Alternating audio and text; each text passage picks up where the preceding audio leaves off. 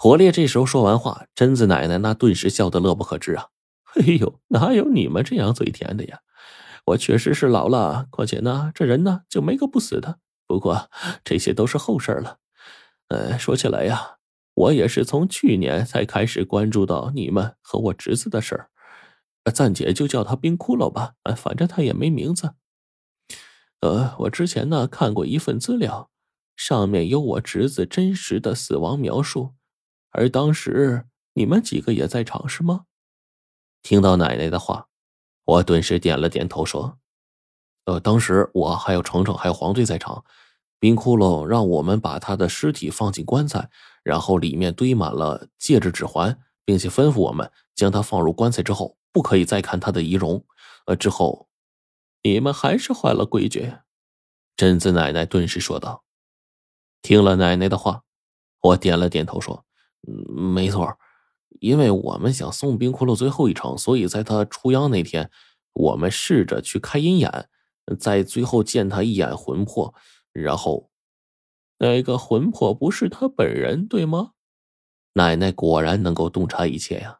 我也点了点头，说：“啊，那个魂魄是个胖子，可冰骷髅那么瘦。”最后无奈，我们就没有遵从冰骷髅的嘱托，打开棺材了，结果发现。他的尸体变成干尸了，甚至到了最后，我们发现那根本就不是他的尸体，并且经过调查对比，我们才发现那是一个姓沈的人的尸体。因此啊，当时我甚至一度猜测，冰窟窿是用借尸还魂的法术，让自己重生在一个死者身上，然后行尸走肉的跟着我们闯荡了这么久。此刻说到这儿，我一面说一面在心里思索着。便把这话语呢全都摇头给否认掉了。现在看这事儿根本就不是这样。至于冰窟窿的死因，贞子奶奶知道。我想呢，大概这就是冰窟窿用来躲避诅咒的方法吧。只是，只是我突然想到了一桩极其恐怖的事情。冰窟窿在临死之前可是一次又一次的跟我们说过，那简直就是千叮咛万嘱咐，不要。我们再打开棺材看他一眼，可是呢，我们后来还是开棺看了。这，哎呦，这会不会对他躲避诅咒造成什么重大伤害呀？最后导致他失败呢？想到这儿，我就摇了摇头，直接问起奶奶。然后等我一着急把这些话全都跟奶奶说完之后，他老人家却是摇了摇头说。这个并不会导致他躲避诅咒失败，相反的，他其实是为了你们，为为了我们。哎，这时候我跟火烈都表示不理解，尤其是这件事情，火烈参与的不多，倒是我还有黄队白程程，从头到尾我们一起执行过太多的任务。至于现在这件事情的话，冰骷髅究竟是为了我们，是怎么为了我们呢？我就问了奶奶说：“奶奶，这冰窟窿究竟是为了啥呀？”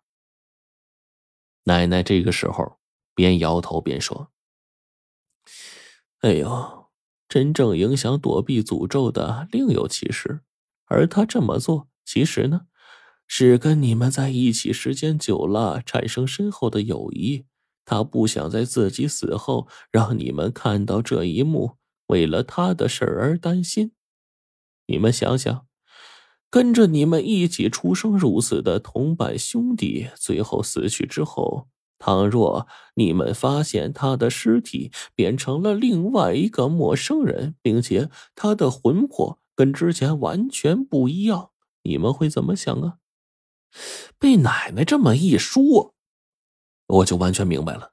我点了点头说：“哎呦，是啊，我们肯定是关心则乱呢。”后面就会把这个事情当做一种执念，非得了解个清楚才行。事实也证明，后面的事儿，我一直把冰窟窿的死跟很多稀奇古怪的事联系起来，最后让自己走入了死胡同。我就叹了口气说：“呀，哎呀，我明白了，究其根源，其实就是一句话，他不想让我们分心劳神，不想我们为他担心。没错，做任何事儿啊。”都是有风险的啊，尤其是躲避诅咒这件事儿，尤其的很是危险。他不一定能成功，若是不能成功的话，他早就死去了。何况，怎怎么样？我顿时问道。历代的族长深重的诅咒要比族中其他人更加痛苦，所以作为一族之长，他的承受能力肯定不是一般的恐怖。但即便这样，作为族长，他还是要付出代价，比常人更加艰难。贞子奶奶说到这儿，更是叹了口气说：“寻常族人每一次躲避诅咒都要付出代价，甚至是铤而走险。很多人一辈子需要躲避两次，才能像正常人一样安然无恙的活着。但是作为族长，他的诅咒更加强烈。”从养父最后开始找到这个方法开始啊，之后的族长基本都不是意外死去的，反倒是是是什么呀？奶奶，我跟火烈顿时问道。我我的养父是因为躲避诅咒失败而死，而在多年之后，我也曾梦到小弟托梦，也就是冰骷髅的父亲。梦中的他似乎也是因为躲避诅咒而死，因此我认为呀，躲避诅咒最多只能成功三次，若是到了第四次，那几乎是没有任何成功率的。贞子奶奶此刻的话一说完，便轮到我在一旁沉思了，甚至最后直接发愣在原地。天哪！看来这一切都是真的，因为我曾经不止一次听冰骷髅说过。他说没时间了，一切都没时间了，已经过去三次了。这次的话，只怕……我还清清楚楚的记得冰骷髅当时说这类似的话的时候，我还一度以为他的意思是在说地人们的行动，说时间上已经来不及阻挡了。现在才知道，真正的意思是他在说自己诅咒的问题。这一瞬间，我恍然大悟，原来他说的已经过去三次了，是这个意思。因为到了这第四次诅咒躲避，几乎成功的几率为零，他才会对我们安排后事，把更多的事情分给我们三个人，告诉我跟黄队还有白飞鱼。此刻我着实是叹了口气呀，不由得就问道：“奶奶，能告诉我那个躲避诅咒的方法吗？”奶奶听了我的话，思考了一下，最终点了点头：“嗯，这个原本我也是要说的，因为呀，这关系到星君命格的问题。